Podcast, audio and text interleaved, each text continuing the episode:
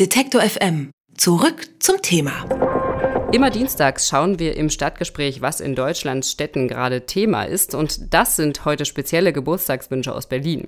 Genauer gesagt von der Berliner Linkspartei. Die Parteivorsitzenden Gesine Lötsch und Klaus Ernst gratulierten in einem Brief dem ehemaligen kubanischen Staatschef Fidel Castro zum 85. Geburtstag und lobten dabei seine sozialen Errungenschaften für Lateinamerika. Nicht nur Gegner der Partei, sondern auch Parteifreunde und der Fraktionsvorsitzende Gysi kritisierten, der Ton würde doch sehr an die DDR DDR-Zeiten erinnern. Der Zeitpunkt für diesen Fauxpas, der hätte ungünstiger nicht sein können. Immerhin wird in der Hauptstadt in vier Wochen gewählt und die Umfragewerte der Linkspartei, die sinken. Was die Aktion für den Wahlkampf der Linken in Berlin bedeutet, das erzählt uns Lutz Göllner vom City-Magazin aus Berlin und der ist jetzt bei uns im Stadtgespräch. Hallo, Herr Göllner. Schönen guten Tag. Von außen, da klingt das ja nach einem ziemlichen Patzer, den sich Lötsch und Ernst da so geleistet haben. Sieht man das denn in Berlin genauso? Ja, ja, natürlich. Das ist auf alle Fälle ein Patzer. Wobei das aber, ähm, was die beiden Protagonisten betrifft, schon ein, ein gewollter Patzer ist, würde ich mal sagen. Wie meinen Sie es genau? Ähm, die Linkspartei äh, wird ja immer als, als ähm, homogene Partei dargestellt. Das ist sie aber schon längst nicht mehr. Ähm, es toben innerhalb der Linkspartei toben ähm, Kämpfe zwischen den einzelnen Fraktionen, das kennt man eigentlich aus den normalen Parteien so nicht. Also die werden auch wirklich mit großer Heftigkeit ausgetragen. Wir haben auf der einen Seite eben wirklich die alten Ostlinken, wir haben alte Westlinke, die aus irgendwelchen obskuren K-Gruppen kommen. Also ich rede hier wirklich von Organisationsformen aus den 70er Jahren, die halt wirklich eher an Sekten erinnerten.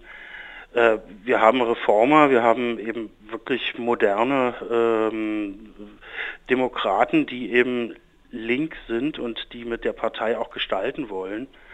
Also es ist ein, ein, ein nahezu unübersichtliches Konglomerat an linken Strömungen, die sich in der Linkspartei findet.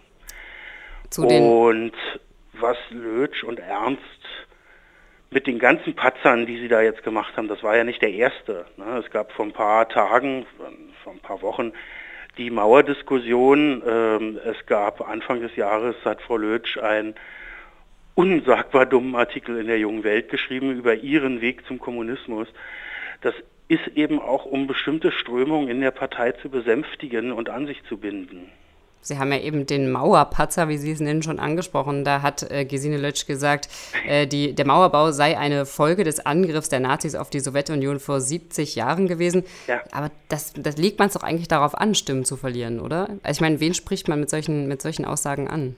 Ja, wie gesagt, innerparteiliche Gegner, die man eben wirklich damit, damit an sich binden möchte. Ich glaube, nach außen hin ist das, ähm, ist das kann man darüber eigentlich nur noch lachen. Also das sind eben wirklich, äh, in dem Fall sind das die, die Verlierer der Geschichte, die da Rückzugsgefechte führen, die ich, also ich zumindest finde das teilweise putzig.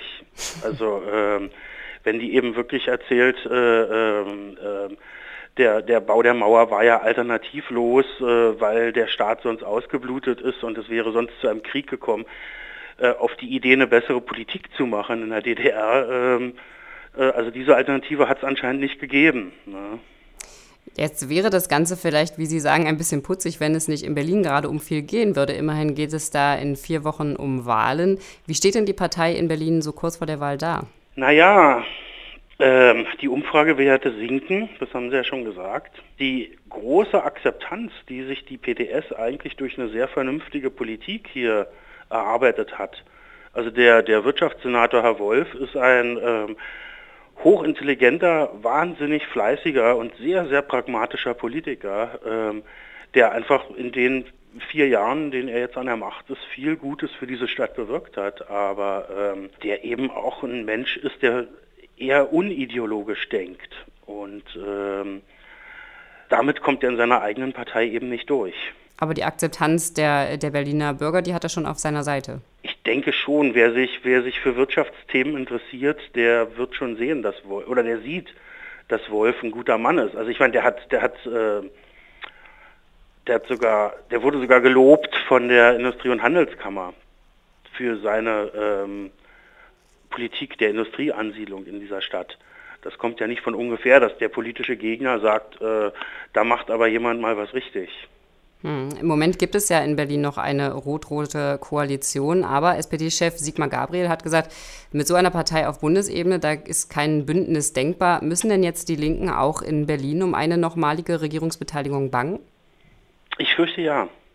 Es ist halt auch schwierig, wenn Sie, wenn Sie eben wirklich diesen, diesen Wahlkampf sehen und vergleichen mit eben wirklich dem Wahlkampf vor vier Jahren, wo es eben wirklich, wo man wirklich den Eindruck hatte, so langsam nach damals 16 Jahren oder 17 Jahren Einheit wächst diese Stadt zusammen. Ähm, und was sich zusammentut, sind eben die beiden mächtigsten politischen Verbindungen in Westberlin und in Ostberlin. Und die regieren jetzt diese Stadt. Das war eine, das war ja niemals eine Liebeshochzeit zwischen zwischen der ähm, ähm, PDS damals, glaube ich noch, oder was hieß es da schon die Linke und der SPD. Es war eine pragmatische Hochzeit, es war eine Vernunfthochzeit. Wenn Sie den Wahlkampf in diesem Jahr sehen, wo die Linke plakatiert mit, ähm, damit die Mieten kein Wild-Wild-West-Niveau erreichen, irgendwie sowas. Da denke ich mir, wenn ich diese Wahlkampfparolen sehe, hopp, was habt ihr eigentlich vier Jahre lang gemacht? Hm. Also habt ihr daran gearbeitet, diese Stadt wieder auseinanderzubringen oder äh, und das geht, glaube ich, nicht nur mir so, das geht auch vielen Berlinern so, die den Wahlkampf der PDS verfolgen, äh, der Linkspartei. Entschuldigung, die haben einfach in den letzten Jahren so viele Namenswechsel mit, mitgemacht. Ähm, ich glaube, es weiß jeder, was gemeint ist. Ja, das geht eben auch wirklich vielen Berlinern so, die diesen Wahlkampf verfolgen, dass die sehen, ähm, das ist kein Wahlkampf des Pragmatismus oder äh, von, von jemandem, der weiter gestalten möchte, sondern das ist ein reiner Wahlkampf, der auf Opposition angelegt ist. Jetzt hat das ist eben auch unglaubwürdig. Wenn man regiert, kann man keinen Wahlkampf machen, der oppositionell erscheint. Das ist unglaubwürdig. Jetzt hat die Linkspartei ja noch vier Wochen Zeit. Äh, meinen Sie, es gibt noch eine Möglichkeit, die sinkende, ähm, die sinkenden Wählerzahlen abzufangen? Natürlich kann es immer sein, dass der politische Gegner patzt. Das macht ja Frau Künast gerade, ähm, deren Umsage, äh, äh, deren Werte gerade auch sinken. Es kann natürlich auch sein, dass Freund Wowereit im Wahlkampf noch patzt, aber das glaube ich nicht. Dazu ist er ein zu erfahrener Wahlkämpfer. Aber seriöserweise oder, oder seriös kann ich Ihnen diese Frage jetzt nicht beantworten. Bräuchte ich eine Kristallkugel? die wollen wir Ihnen heute nicht noch unter die Nase halten. Vielen Dank, Lutz Göllner vom City Magazin aus Berlin. Gerne. Wir haben mit ihm im Stadtgespräch über Wahlkampffehler der Linkspartei kurz vor den Wahlen in Berlin gesprochen. Schön, dass Sie sich Zeit genommen haben. Alle Beiträge, Reportagen und Interviews können Sie jederzeit nachhören im Netz auf detektor.fm.